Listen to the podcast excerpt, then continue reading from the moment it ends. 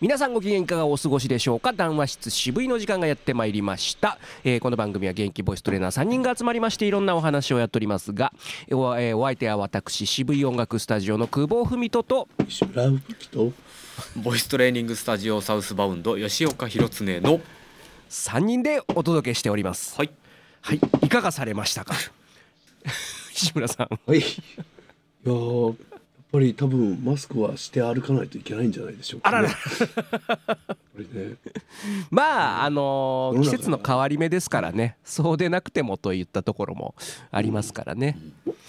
いややっぱかうん世の中今日なんかはですね、えー私もう今この、えー神保町スタジオ冷房を入れておりますえ冷房暑い暑いえ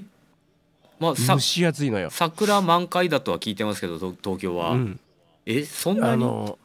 昨日の夜とかやっぱムシムシしてるなと思ったんえですけど、ー、もうほんと上着いらないですよの汗だくになっっちゃいますようん本当うんえー、すごいなんか寒いですようちの教室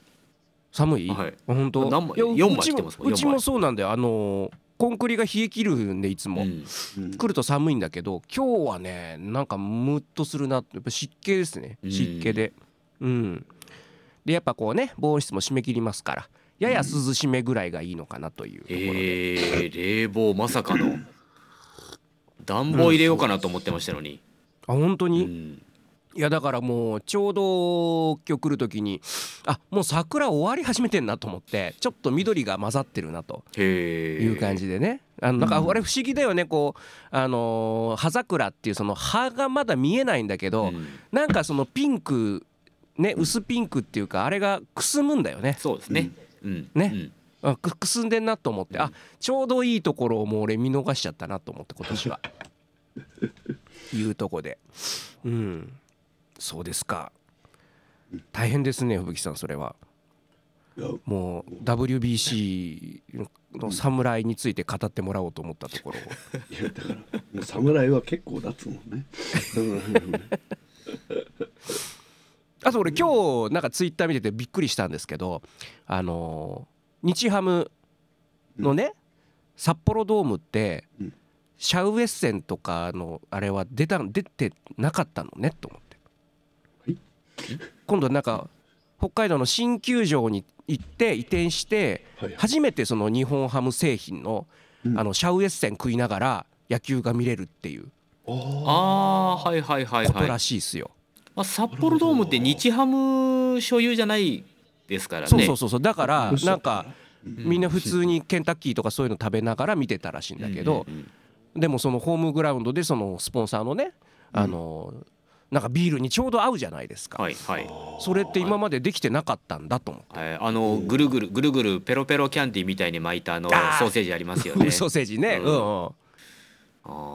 あなるそほど。うそうだから今度の移転して初めてそのシャウエッセンのホットドッグとかおーううーがあるんだってよえー北広島。うんそうなんだそれはなんかいいよねいいねうんでも近藤健介はもういない。そうですね農家スケという選手がいないないあないれんだ有原って日本帰ってきましたっけ？いや、えー、知らないけれどもあれ有原もなんかうん日本帰ってきませんでしたっけ？気のせいですか？夢夢かな？なんか有原もなんかに メジャーから日本に帰ってきてなんかソフトバンクに入ったようなあ夢か夢ですね。そういうの有名ですかあまりにもソフトバンクがなんかかっさらっていくもんだから夢を見ていたようです。うん、うんうんそうなんだなでもどうですかあのこの WBC は野球の潮目を変えていくんでしょうかどうなんでしょうかああ終始大谷でしたね。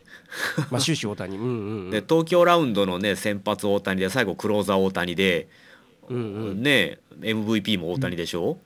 うん、まあそうでしょうねしょうがないというかまああのまあ僕はその野球のこと全くよくわからんちんなんですけどもしかも最後があねマイク・トラウトとの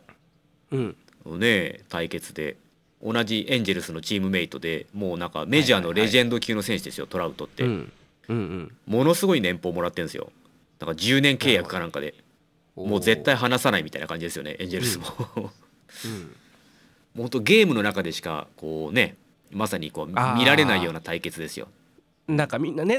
あのその漫画みたいな展開だったっていうね、うん話でしたけども、うんそうですねあのいや面白かったです、うん、面白かったで彼すよが出ると大体漫画みたいになるんですよううんん、それは僕たちがもう、えー、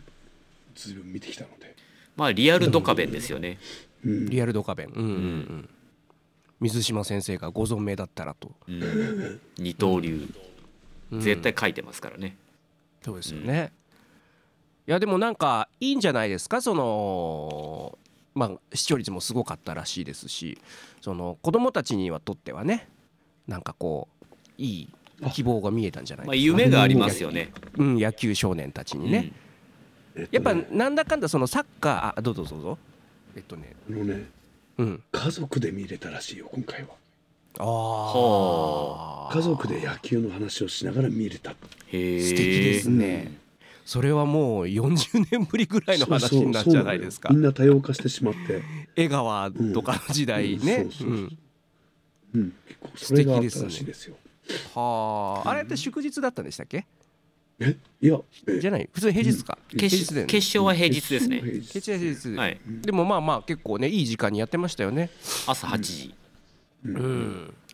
すごいなあいやだからなんか僕らのねまあこれでもこうよく言ってましたけどそう小学校の頃は男の子はみんな野球帽をかぶっててそのうん選択肢としてどの球団をかぶるかっていう 選択肢しかなかったんね。いや帽子って言ったら野球帽なんですよあれそうで帽子みんな帽子かぶってたよなと思ってはいそうそう不思そ議うだそようねただいうん今今自分で言っててもびっくりしたんですけど野球帽という帽子のジャンルがあるわけですよ ね、あったあったあったあった、うん、今だってかぶるのは本当に野球をやるやつしかかぶらないからね。うんいないよね皆無ですよだからそう考えるとあの時代まあそれだけやっぱこうね娯楽が少なかった今よりは少なかったのもありますけどもで一つやっぱりねあのー僕はやっぱサッカーはワールドカップがあったからみんなこうわーってなるわけですよねうん結局 J リーグっていうのはまあやっぱり好きなやつしか見てないからだから今回そのまあある種こう野球版ワールドカップっていうのがまあ今までもありましたけどもね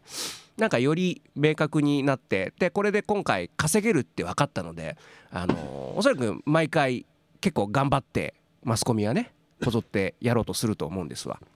うん本当なんかこうまたそういう子どもたちにも伝わっていっていい選手が生まれていくんじゃないですか。うんうん、うんまああのーまあ、今回は特別ううんん感が強いので、あのーうんで今まではですねどうしても、まあ、プレミア中になくなりましたけど、うんえーまあ、WBC もメジャーの選手が出ないとか、まあ、あったりとかして、うんうんう今回はまあ特別感がありましたねだからなるほどねうんまあ、そういう点では WBC 自体は、まあ、メディアもきちんと報道してたりはしてましたけどね、うんまあ、今回は特別ですよ。うんあまあ、じゃあ次次はまだそうそうなるとは限らないって感まあじででもすかね。 3年後なので、うん同じ顔同じ全く同じじゃないですけどまあ、うん似たよう半分ぐらいは今回の顔ぶれが出てきてもおかしくないですよねまあダルビッシュはもうそうですさねすがにもういない三年だとねかもしれないですけどうんでも要はメジャーが仕切ってるんで WBC って、あそうだね。うん、だからどんなに売れグッズ売れようとあのメジャーにお金流れていくだけで すからそこなんとかしてくださいまずっていうところですねもうすごかったらしいですね。もうね。ペッパーミルがめっちゃ売れるんですよ、うんあペッパーミルね。俺さ何の ことなんだろうとずっと思ってた。よく分かんなくて。 あまあだからこうスポーツってやっぱりこう子供たちを育てなきゃねあの未来がないじゃないですか。うんだからこれをまあ機にこうねうちの近所なんかまああのうち江東区はやっぱり結構あのなんていうかリトルリーグとか盛んなとこなんですよ。うんうん、なのでそういうところにこう波及していくと面白いだろうなと思いますし、あのーね、高校野球もねやっぱだんだんだんこう人口が減ってるという話もありますし、今あの地域のあのサッカはまあそうなんですけどバスケットボールとか結構その地方のプロチームっていうのがすごく増えてるんですよね。おでーあの大分もですねあの野球チームできてるんですよほプロプロリーグ。う、うん、でプロリーグ、はい、あの内川が入ってますからそこに。うん、うん、あの、ううんん内川がインインソフトバンクじゃなくてヤクルトうにん最後引退して、えーうん大分帰ってきて、うんはい、そこ大分の地元チームに入ってるんですけど情報が全くないんです よね。やってんのかな大丈夫かなってやってんのかなっていうことになるわけですね。まあね、結構ね、えっと、独立リーグで有名なのはあっちの、まあ、北関東の方とかあうんうとん四国アイランドリーグとか、あのはいはいはいまあ、結構ね日本全国3つ4つ有名なあの独立あのリーグっていううかんあるんですよね、そこから結ほうほ構うプロにも行ってたりするので、そこなんかねもっとクローズアップしたら面白そうだけどうんうね。ん、いうん、や本当ですよ本当本当、うん、あの村上三兄弟のねあのはあ村上の一番上の兄貴は独立リーグで多分投げ投げてるはずですよ確か実業団か独立リーグかうんほう弟はまだ高校生ですよね。いやこの間あの生徒さんでねやっぱ野球やってる方がいらっしゃってあの草野球やってて、うんでちょうどその、えー、と決勝の時だったかなおあー決勝の前か。あでレッスンでまあ大興奮でいろいろ野球の未来について語っていただき半分ぐらい時間の半分ぐらい語っていただきましたけどまあやっぱそういうね野球好きの方でやっぱあのまあおっしゃることすごいあのあすごい腑に落ちるというかやっぱこのルールがねサッカーに比べてやっぱ日本人にこうまあし浸透してるしあの分かりやす展開が早いし合ってるんじゃないかっていうのは、まあ、すごくすごくまあ分かりますよね。そうなってくると確かにそういうこう地域密着型のねそういうあの地元リーグとか、うん、もっと見見れたら面白いのかもなとは思いますよな。うんうんうん、そうで すね。本当。うん、まあね。まあまあでもとにかくあの準決勝のメキシコ戦はすごかったですね。あれはすごいなと思いましたうん正うん直。まさに漫画のような展開でしたからね。うんんああ終わると思いましたもん正直。負けるって思いましたもんね。あそうだったよね確かね。うん、 だ確かに俺見てないから すいませんあの非国民 非国民なんで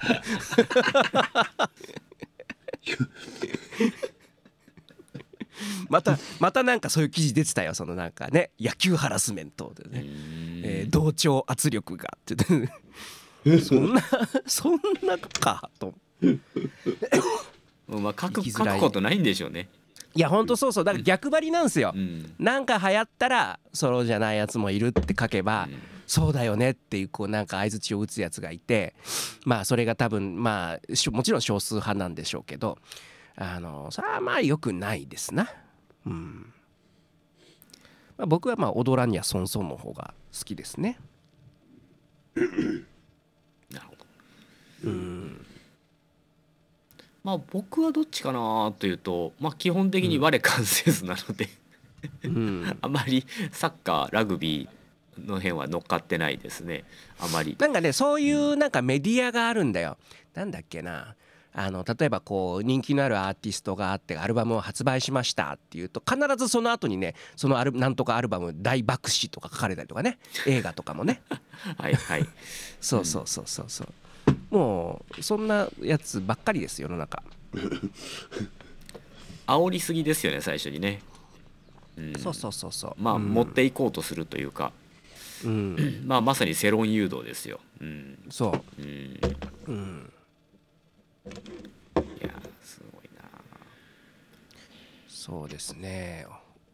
お花見なんかはいかがでいかがしましたか吉岡さんまだ咲いてないです。あまだ咲いてないいや多分開花宣言してないんじゃないかなとすするとしたらもうしてると思うんですけど、でも全然まだまだもうあまだまだですまだまだ全然そうなんだ。はいい、や東京は本当だここ満開ですもんねここ数日がうん、うん数日がすごい暖かかったからね。もう終わっちゃいそうな。あの東京だけだと思うよ。うん、東京だけみたいですよ。あ本当。うんあじゃあいいや。や来週その大阪に行くもんで、あ家あそう族でうんちょうどいい、ちょうどういん、いじゃああの、うん、大阪城あたりでねうん、桜満開だったらいいよねなんてあちのまょうあど僕は仕事なんで行かないですけどもちょうどいいですよう多分んねちょうどいいようん咲いてないっすよ向こうん大体3月いっぱいで終わる4月ちょっと残ってて4月にかかったらいいなってのが毎年なのでそろそろ、そうだね、うん、そろそろ満な開ん迎だえてっていうなんだかんだ入学まではやってなかったりするんだよね入学式まではそうね昔はでもなんかうねん、やっぱちょっと時期ずれてませんでした入学式の桜ってイメージしかないんですよね僕子供の頃昔はねうんうん昔はねうんうんそうだね今はもうど入学式はないもんな本当に、うん今がちょうどだからちょうど卒業式で今日も来る時あのね九段下に向かう袴のお姉さんたちがいっぱいいましたけどもおーまあロケーション的にはいいよなと思ってねうん、お着物と桜とねそうですね、うんこうなるほどねもう一番、まあ、僕桜が一番好きですから一番いい時期うんでうんうんではあるんですけれども、うん、はいえーねまあお花見もうしれっといやラジオとか聞いててももうしれっとねお花見しながらうん WBC とかなんか、ああもう解禁してんだなっていつの間にかっていう。いやもうそうだね、ただうちのその、まあ、いつもの公園があるのよあの駅前にね公園があってそこにわーってこう咲いてるんだけどまあやっぱさすがにそのブルーシート引いて宴会やってる絵面はまだ見たことないですねうんうん今年はありそうだなと思ったんだけどまあなんかうんうんまあでもいろんなイベントもねもうあの本当にもうマスクも自由っていうところでだいぶもう規制、なないんじゃもうほぼほぼ規制ないんじゃないですかまだやっぱあるところいやはもううんあのーななんだろう教皇側は割とこううるさかったりするけどお客さん側は大丈夫だったりとかねうんうん、それこそまた 今週末あの即売イベントやるんですけど、うんまあ、やっぱりやる側は出る側はしてくださいと、はいはいはいはいうん、お客さんがまあまあ自由という感じですかね、まあそうまあ、それぐらいがバランスがいいんじゃないかなとは思いますね。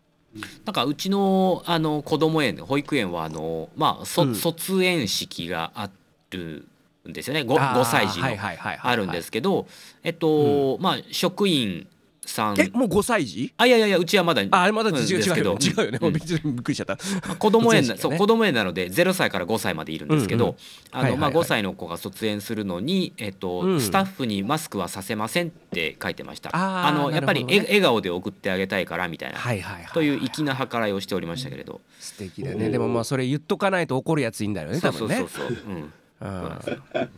配慮が足らないとかっていうやつがいいんだよな。 もうバーカって感じですね。バーカバーカ。う ん、バカバカもう言いたいっすもん。本当もう。バカバここでならいいカいやいやいやほんとほんといいと思いますよいやーほんとね何だったんだろうなって思うよね本当。ですね。コロナ競争局とはまさにね。本当。うんいやほんとほんとまあこの間の話になっちゃうけどねやっぱこう後世に語り継ぎたいよねえー、まあまあ3年間も4年間もストップしちゃねそれはもあー本当にいやだから太平洋戦争だって本当に激化したのって短期間じゃないですう、か、はい、うん空空襲があったりとかね、うんそのあの民間に被害が出たっていうのは少ないとは思うんだけどあの短い期間ですよねその全員徴兵されたりとかねだからそれに近しいものはあったよねやっぱうね。んまあそれに戦時中はねやっぱそのラジオとかそういうのがあったとしても、実際今何が起きてるのかってやっぱこう遅れて情報が入ってくるから、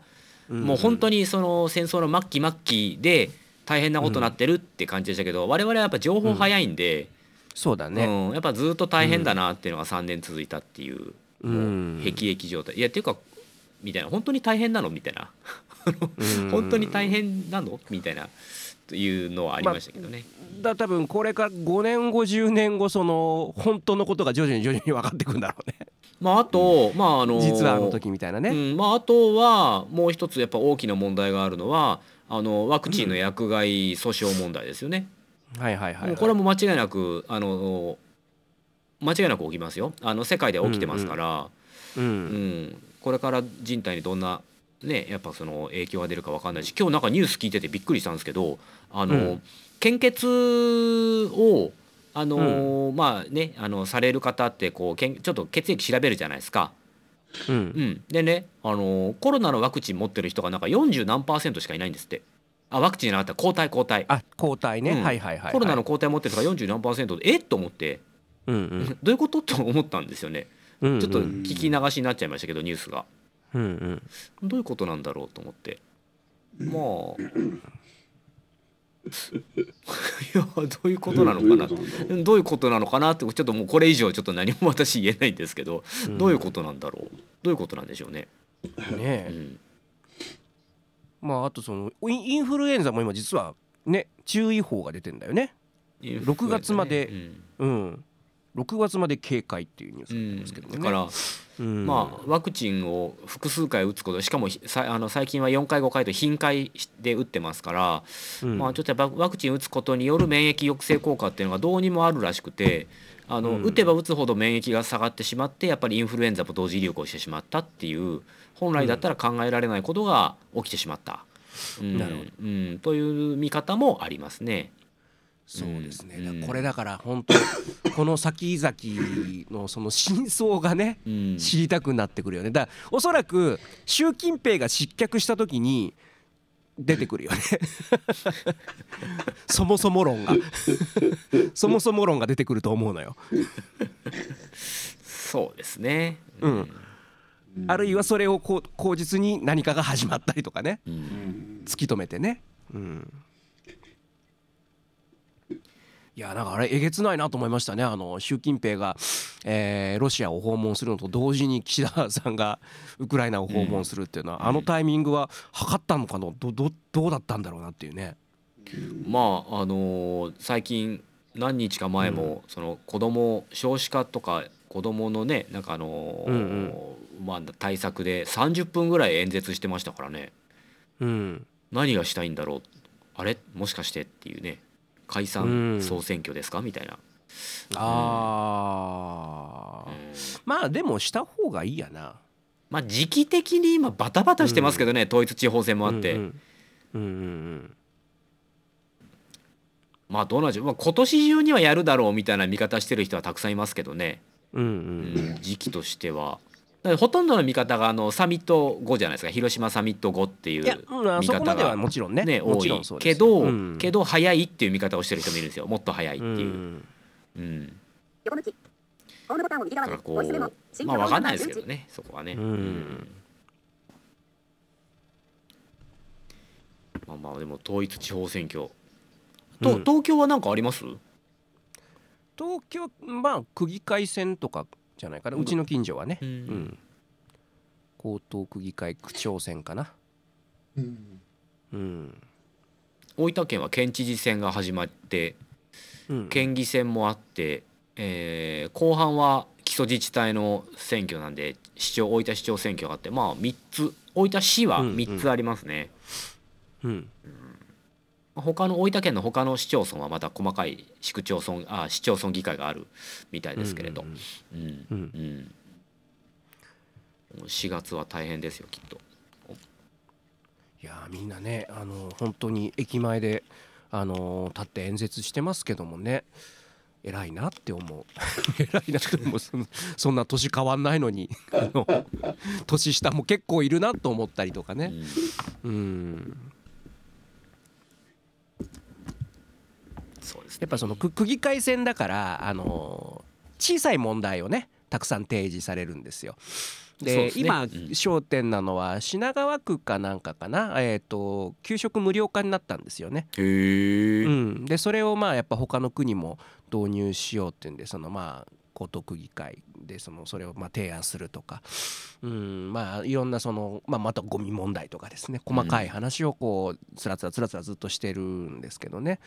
大変だなって思うな。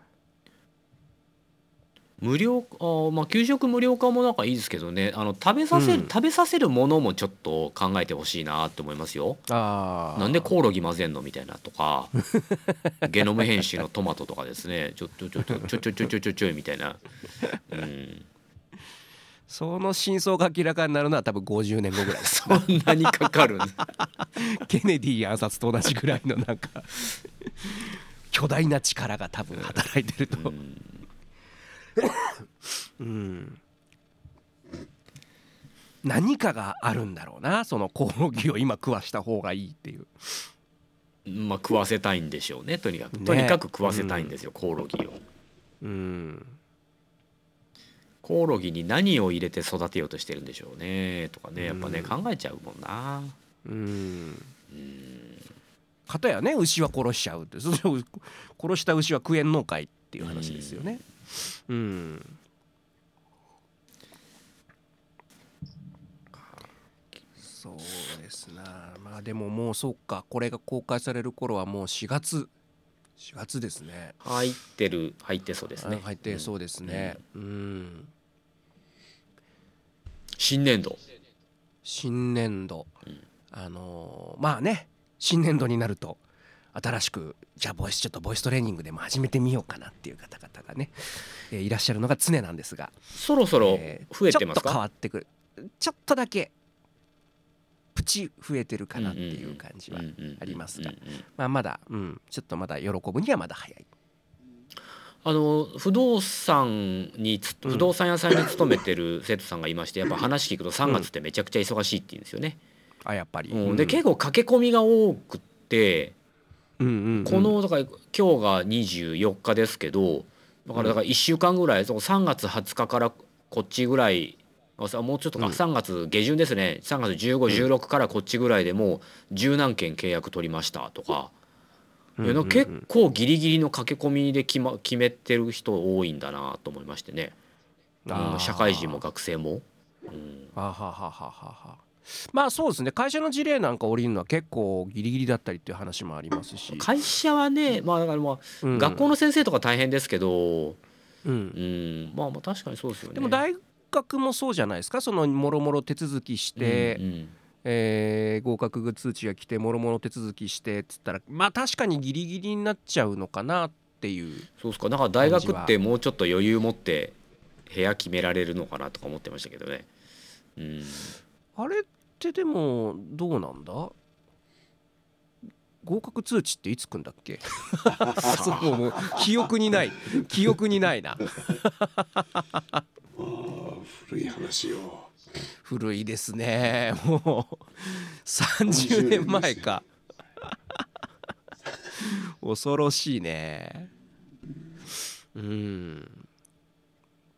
いやでもなんかワクワクしたなそのねひ一人暮らしする時なんかはね引っ越してねうんそうですねあの頃の年代だとまあ一人暮らしとか車持ったりとかしていきなり自由度上がりますからね本当にそうそうそうそうそうもう世界がスパーンと広がっていくようなうね、んそれはやっぱねありましたけどもねははめ外す人間も出てきますよねあとその不安がないよねうんあの 大人になってさそうこの事業を始めようとかそう不安しかないじゃないですか、はいはい一人じうん大人になっての自由って不安しかないのよ、うでもあの学生の時の自由っていうのはもうね庇護されてるものが大きいですからんね、まあ怖いもの知らあずのですよね怖いものないですからね、あれは、うん無敵だね確かにね怖いもの知らずっていう言葉の本当の意味を分かった、うん体で分かったっていうのは結構大人になってからですからねうん怖いあのなそのイケイケで怖いものがないっていうのはそのなんていうか要はし知らなかったからっていう ね、うんまさにそのまんまの言葉じゃないですか、うんうんうんそうそうそうそうそううんえってなるんですよねあのピタって止まるという かえってなってだからあのーまあよくそのうちの奥さんとね話するんだけど、あのーまあ、娘がね大きくなった時に僕はとにかく出させたいのよ家を。うんでそれをそれを体感してほしいというかねあの、まあ、自由なんだけど実は自由じゃないんだけど、あのーそれを体験してほしいなって思うんだけどうちの奥さんなんか はその理由がないじゃないかと東京に家あんのにっつってね。うんうんでもそいやいやそれはちょっとちそういうことじゃなくて って僕はいつも言うんだけどなかなか東京にお住まいの方はねあの理解いただけないというか、うん、そうですね東京に住んでるんだったら逆にね北海道とかね、そういうところにまあそうね地方に行くならまあわかるけ行どったりとかっていうね、まあ、うんもしくはもう海外になっちゃいますけど、そうだから女の子だから出さなくていいって言うんだけど、うんいやいやいやいやいやと思うんだけどね僕は出した方がいいですよまあそれ男だからそう思うんじゃないですかね。うんうんでなんかそのお金の使い方だったりとか、うんそのね、まあ、電気代を払うとかさそういうことって地味ながらやっぱこの社会性をもうドストレートに体感できるじゃないですかうんうん社会で生きていくってことはこういうことだよっていうなんかねまあ電気代よく貯めてましたけどね僕も うん止められてましたけどう、んうん、そういうのも含めてやってほしいなとは思うなあとやっぱね実家暮らしだとうんあの生き遅れますよ。あのーまあ、あんま言えないんだけどねやっぱこう実家暮らしの子って あのー甘えてるなって思っちゃうのねその女の子特にね女の子うんやっぱ甘いですよそれさあのね音楽やりたいとかねその何かをこう成し遂げたいって言ってる割にはさみたいなさうん あります。まあ、それはまあ僕僕のひがみかもしんないなその若い時にね貧乏して東京出てきた時のひがみがあるのかもしんないけどなんかそう感じちゃうよね。うん、いやまあ実家暮らしがね悪いとは言わないですけどやっぱ確かにね、バイトして家にお金入れるっていうのも偉いけど偉いけどじゃないですか、うんううんんなんぼのもんよみたいな話じゃないですかうんうん家にだって3万か5万ぐらいでしょ入れんのみたいなまあねうんそうですねまあ新生活が始まるというところはありますかねまあ何か世の中流れがこうね変わってほしいなやっぱそろそろうんでもなんかカラオケ屋さんなんかは忙しくなってるらしいですようーんこのあうのん従業員情報だとうんうんもうねほんとうんうんまあ実質花見が解禁されたっていうほぼほぼ解禁されたっていうイメージで私は捉えてますけどあうんの、うんもう何でも何でも大丈夫なんじゃないですか花見が OK なら、そうだうねん、うんうんうん今年プロ野球どうなるんですかねもう声出し OK 応援ありでしたっけ確かマスクした上で声出しでしたっけどうなんだろうでも声出し応援ってもうやってるよね うんオープンぬーって言ってますよねぬーって マスクした上で声出し応援ありだったような気がしましたけども、うんうんうんなんか J リーグはなんか一区画だけ声出しありみたいなことや言ってましたけどねうーんあお ーそういう声えエ リアをエリアを、をはい声出しエリアなるほどすごいなもうこれ自己判断でこっちに入れと、うんなるほどそれもなんかえぐいな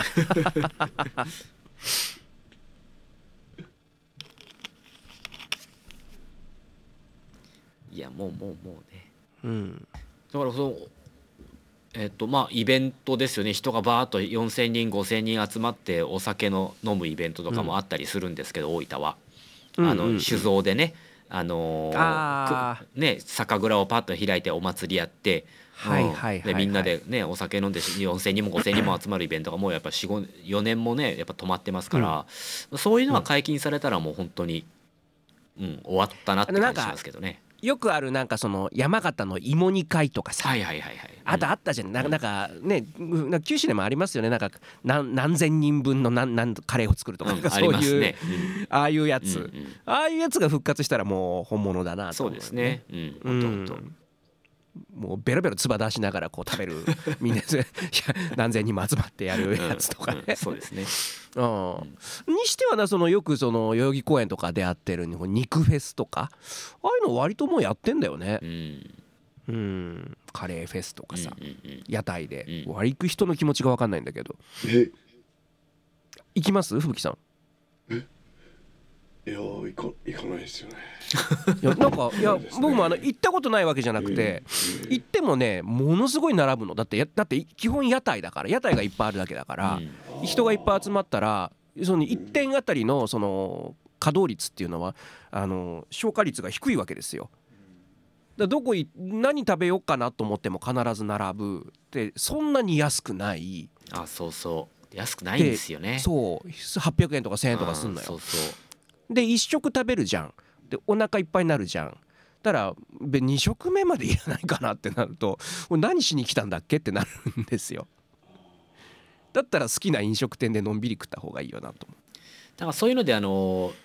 ビアフェスっていうかビールのフェスとかもあったりして、う、うん、ああそうそうそう、ねオクトーバーフェスとかねあそうそうそうそうねあれなんかそのグラスを最初になんか1,000円ぐらいでねまずグラスをもらって、でビール一杯一杯がくっそ高いんですよね、あえーでビール一杯やっぱ1,000円弱ぐらいするんですよ、ーするうねんまあ結局付加価値ってやつで要はね、高ーってう言ってん、だ誰かがらまああの新横浜のラーメン博物館もやっぱそんな感じでああのいい新横浜まで行ってうわなんか何でもあるなっつって何食べようかなと思って一杯食ったらもうお腹いっぱいになるんです よ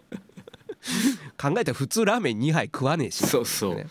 大盛りでもで結局1.5玉ですからねで一応半玉のやつもあんだけど、うん半玉でもねあの600円ぐらいすんだよね、じゃあ別にいいよってなっちゃうよね、うんまあ、一頑張って2杯食って帰るみたい なねもう何しに来たんだっけみたいなあれみんな好きなんだよねでもねあのイベントとしては鉄板イベントって言われてうんね、うんあの肉フェスなんてやっぱ集客力がすごいって言うんですけどね、うん、よくわかんないなと思う。うん、そういうなんかイベントっていうのがなんかこう、まあ、僕もあんまり行かない方なんですけれどうん、うん、調べてみると割とあるみたいなね感じがあってでも調べないととことん分からずに情報も入ってこないしみたいな、うん、えそんなのやってたんだみたいなのってやっぱりよくあってう、うんんみんなどうやって情報キャッチしてんのかなっていつも思うんですよねそういう街のイベントとか、うああ。ん、本当思いますね。え僕割とち千代田区のこの掲示板とかこここの辺歩く時あこんなのやってんだって思う割と見たりします掲示板掲示板意外と公園の前に立ってたりとかすんのよええへーとかね意外となんか面白そうなコンサートとかいっぱいやってんだなと思ったりとかねうん大体無料とかでね、うんうん、面白いなと思いますけど、えーあそうだなあそのまあ声出しっていうところで言うとこれまあ僕の知り合いのあのヒーローショーやってるお友達がいるんですけど、はいはあのそのコロナ禍はねあのヒーローショーってもう大体決まってんすよストーリーが。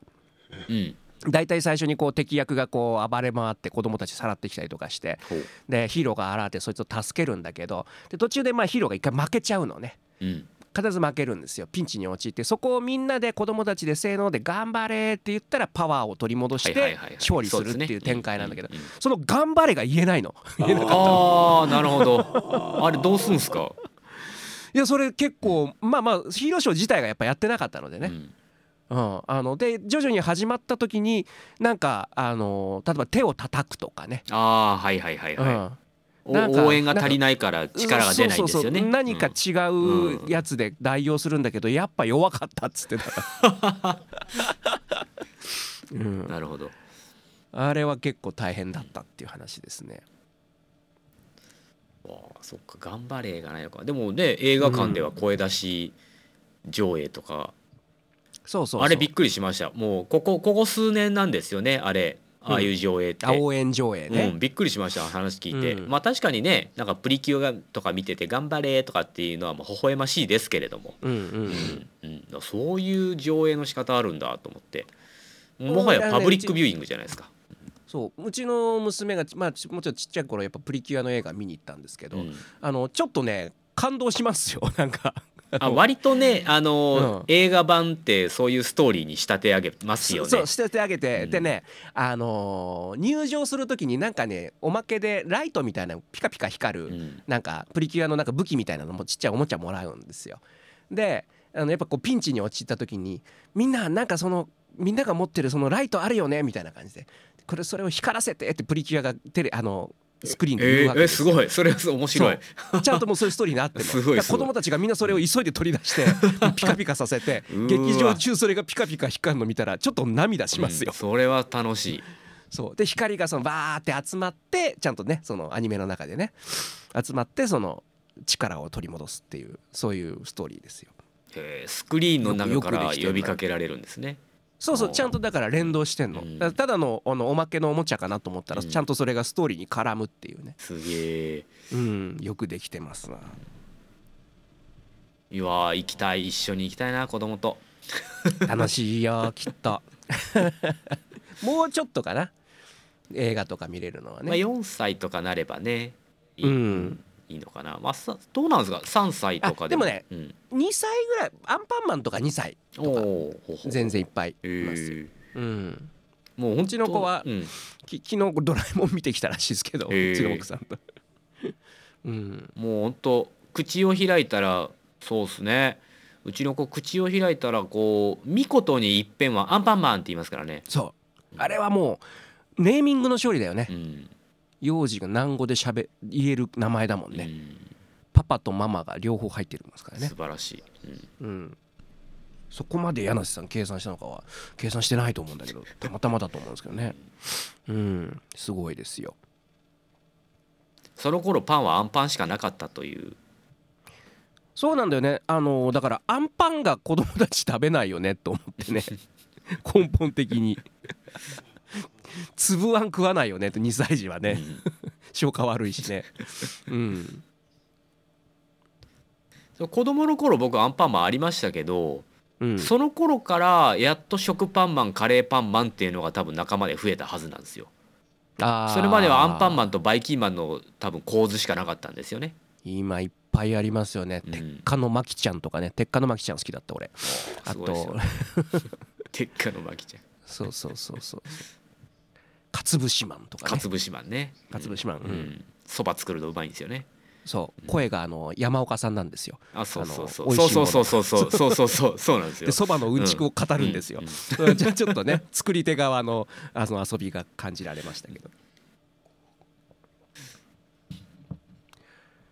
そうかそれはまあまだまだこれから楽しいことがいっぱい待ってますなそうですねうん応援上映あのやっぱりその桜を見てすごく思うのが、まあ、ちっちゃい頃はやっぱ子供と子供連れて家族3人でお弁当持ってさ花見をしたのがなんか映画のワンシーンのように焼き付いてて一番美しかったなと思うね その頃がね、2歳か3歳ぐらいの頃かなうん、もうそれはもうないもんね もう死ぬま でね、そううん、それはねちょっとわからないですけどそうそうそう幸せなワンシーンだったなっていうのを常々思い出しますはいまあ今日もそんな感じでいろいろお届けしましたけどもえーねまた来週はより暖かくなってんじゃないかなもうんうだんだん世の中ねゴールデンウィークに向けて動き出しますからねうん体験レッスンも増えてほしいというところで、えー今日はこんなところで、えーお開きとしたいと思いますお相手は CV 音楽スタジオの久保文人と石村吹きとボイストレーニングスタジオサウスバウンド吉岡弘恒の3人でお届けしましたまたお会いしましょうさようならさよならあ